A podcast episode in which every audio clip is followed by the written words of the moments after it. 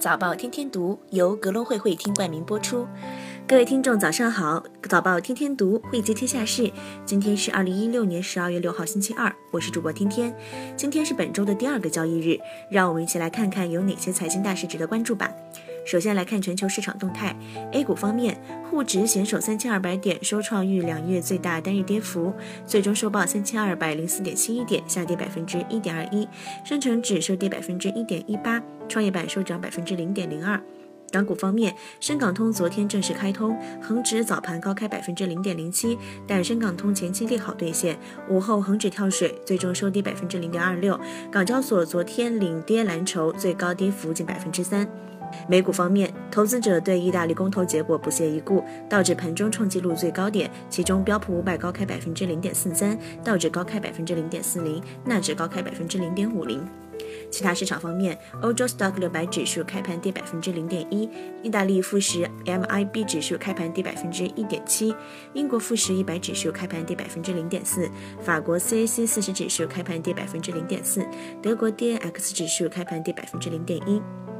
下面是国内资讯方面，中国十一月财新服务业 PMI 五十三点一，创十六个月新高，前值五十二点四；十一月财新综合 PMI 五十二点九，前值五十二点九，为三年来最高水平。近日，保监会下发监管函，针对万能险业务经营存在问题，并且整改不到位的前海人寿采取停止开展万能险新业务的监管措施，责令公司进行整改，并在三个月内禁止申报新的产品。对其他在万能险经营中存在类似问题的公司，保监会正在密切关注其整改进展，视情况采取进一步的监管举措。另外，二零一六年以来，保监会先后叫停了前海人寿、恒大人寿等六家公司的互联网渠道保险业务。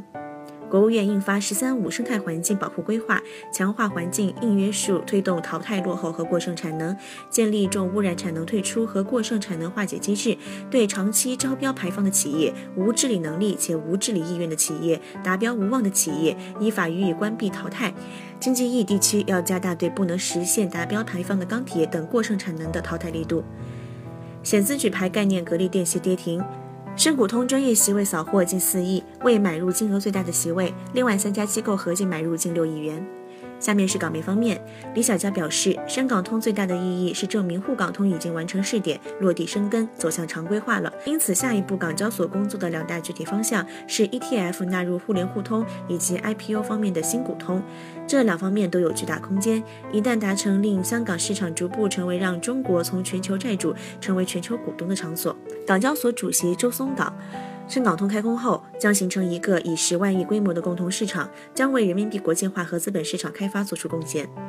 港交所市场科主管李国强称，在获得监管部门批准后，港交所将于一月中旬开始启动衍生品市场波动调节机制。深交所公布深港通首日的交易信息，深股通方面买入二十六点六九亿元，使用额度二十七点一一亿元，标的投资中四百六十四只发生交易。港股通方面，买入九点零二亿港元，卖出零点二一亿港元，使用额度八点五亿元。标的股票中三百四十八只发生交易。下面是海外市场方面，意大利公投结果之后，欧元区银行股普跌，法国农业信贷银行开盘跌百分之一，法国巴黎银行跌百分之零点九，法国兴业银行跌百分之一点二，意大利联合圣保罗银行开盘跌百分之五，意大利银行业指数开盘跌百分之三点三，欧洲银行业指数跌百分之一点一。英国十一月服务业 PMI 五十五点二为十个月新高，预期五十四，前值五十四点五。综合 PMI 五十五点二为十个月新高，预期五十四点六，前值五十四点八，修正为五十四点七。意大利十一月服务业 PMI 五十三点三为二月以来最高，预期五十一点六，前值五十一。欧元区十一月服务业 PMI 中值五十三点八，创去年十二月以来最高，预期五十四点一，初值五十四点一，十月中值五十二点八。美国芝加哥联储主席 Evans 二零一七年有投票权，预计美国经济下半年增速会比上半年强得多，薪资将继续温和增长。就业市场看似紧俏，但薪资增速与其相当不一致。预计美国二零一七年 GDP 增速为百分之二到百分之二点五，美联储应当帮助通胀率回升至百分之二上方。日本博彩概念股尼格拉库在香港飙涨逾百分之七十，Gana Japan 也涨逾百分之三十。上周五，日本众议院通过赌场合法化相关法案。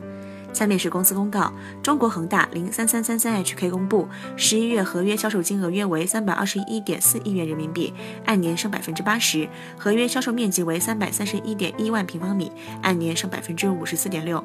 合约销售均价为每平方米九千七百零七元，按年升百分之十六点四。创集团历史单月最高纪录。今年首十一个月，集团累计录得合约销售金额约三千四百八十八点五亿元，按年升百分之一百零二点四。富力地产零二七七七 HK 公布，公司与一家根据美国特拉华州法律成立的 Cousins Karen Holiday Company LLC 订立协议。内容有关合组合营公司已发展、拥有及经营亚洲位于韩国仁川永宗岛的综合度假村。阳光能源零零七五七 HK 公布，自今年九月七号至公布有关其个人增持股权后，公司主席兼执行董事谭文华以平均每股约零点一七六港元再购入公司合共一千三百七十三万股股份，相当于已发行股本约百分之零点四二，总代价约二百四十一点九万元。紧随收购后，谭文华与公司的股权由约百分之二十。十一点六增至约百分之二十二点零二。新闻的最后，为大家送上一首许巍的《故乡》。